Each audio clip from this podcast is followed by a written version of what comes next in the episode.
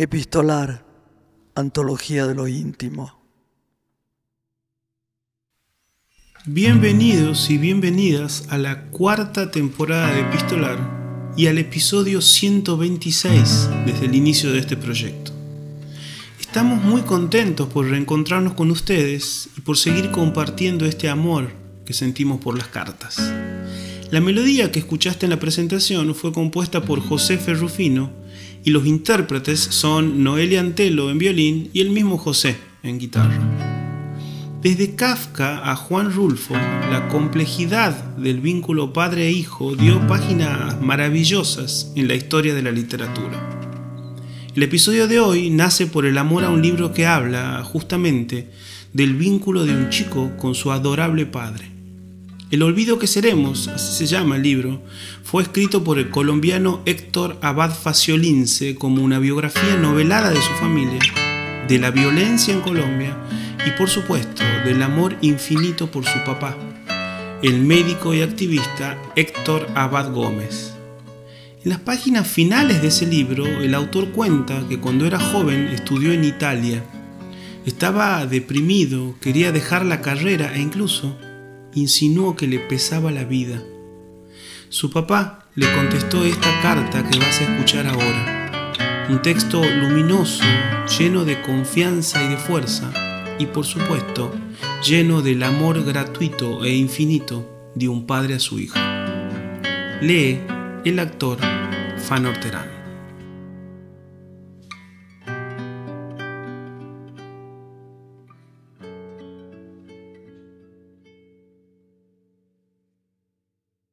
Adorado hijo, eso de las depresiones a tu edad es como más común de lo que parece.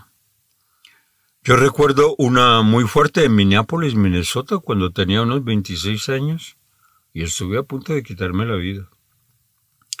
Creo que el invierno, el frío y la falta de sol para nosotros seres tropicales es un factor desencadenante. Y para decirte la verdad, eso de que de pronto desempaques aquí con tus maletas y dispuesto a enviar todo lo europeo para un carajo, nos pone a tu mamá y a mí en el colmo de la felicidad. Tú tienes más que ganado lo equivalente a cualquier título universitario y tu tiempo lo has empleado también en formarte cultural y personalmente, que si te aburres en la universidad es apenas natural. Cualquier cosa que tú hagas de aquí en adelante, si escribes o no escribes, si te titulas o no te titulas, si trabajas en la empresa de tu mamá o en el mundo, o en la Inés, o dando clases en el colegio de secundaria, o dictando conferencias como Estanislao Zuleta, o como psicoanalista de tus padres, hermanos y parientes, o siendo simplemente Héctor Abad Faciolince, estará bien. Lo que importa es que no vayas a dejar de ser lo que has sido hasta ahora, una persona que simplemente por el hecho de ser como es, no por lo que escriba o no escriba, o porque brille o porque figure, sino porque es como es, se ha ganado el cariño, el respeto, la aceptación, la confianza, el amor de una gran mayoría de los que te conocen. Así queremos seguir viéndote, no como futuro gran escritor o periodista o comunicador o profesor o poeta, sino como el hijo, el hermano, el pariente, el amigo, el humanista, que entiende a los demás y que no aspira a ser entendido. ¿Qué más da de lo que crean de ti? ¿Qué más da el europeo para los que sabemos quién eres tú? Por Dios, nuestro querido King ¿cómo vas a pensar que te sostenemos? Porque ese muchacho puede llegar lejos. Pero si es que ya ha llegado muy lejos, más lejos que todos nuestros sueños, mejor, que todo lo que imaginábamos para cualquiera de nuestros hijos. Tú sabes muy bien que las ambiciones de tu mamá y yo no son de gloria, ni dinero, ni siquiera de felicidad. Esa palabra que suena tan lindo, pero que se alcanza tan pocas veces y apenas por periodos tan cortos. Y que tal vez por eso mismo se aprecia tanto para todos nuestros hijos. Si no, que por lo menos adquieran bienestar, esa palabra más sólida, más perdurable, más posible, más alcanzable. Muchas veces hemos hablado de la angustia de Carlos Castro Saavedra, de Manuel Marigía Vellejo, de Rodrigo Arenas Betancourt y de tantos cuasigenios que conocemos personalmente. O de Sábato, de Rulfo, o del mismo García Márquez, ¿qué más da? Recuerda Goethe. Gris es amigo toda teoría, yo agregaría y todo arte. Pero solo el verde, el dorado es árbol de la vida.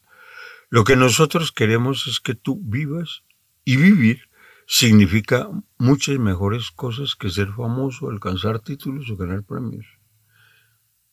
Creo que yo también tenía desmesuradas ambiciones en materia política cuando estaba joven y por eso no era feliz. Solo ahora, cuando todo eso ha pasado, me he sentido realmente feliz. Y de esa felicidad hacen parte Cecilia, tú y todos mis hijos y nietos. La empaña solo el recuerdo de Marta Cecilia. Yo creo que las cosas son así de simples, después de darle uno tantas vueltas y de complicarlas tanto. Hay que matar esos amores a cosas tan etéreas como la fama, la gloria, el éxito. Bueno, mi quinquín, ya sabes lo que pienso de ti y tu futuro. No tienes por qué angustiarte. Vas muy bien y vas a ir mejor, cada año mejor. Y cuando llegues a mi edad o a la edad de tu abuelo y puedas disfrutar de los paisajes de esta parcela de la Inés, que pienso dejarles a ustedes con sol, con calor, con verdad, vas a ver que yo tenía razón. No aguantes más allá de lo que te creas capaz. Si quieres volver, te recibiremos con los brazos abiertos. Y si te arrepientes y quieres regresarte otra vez, tampoco nos faltará con qué comprarte el paisaje de ida y regreso. Sin que te olvides nunca que el más importante es este último. Te besa tu padre.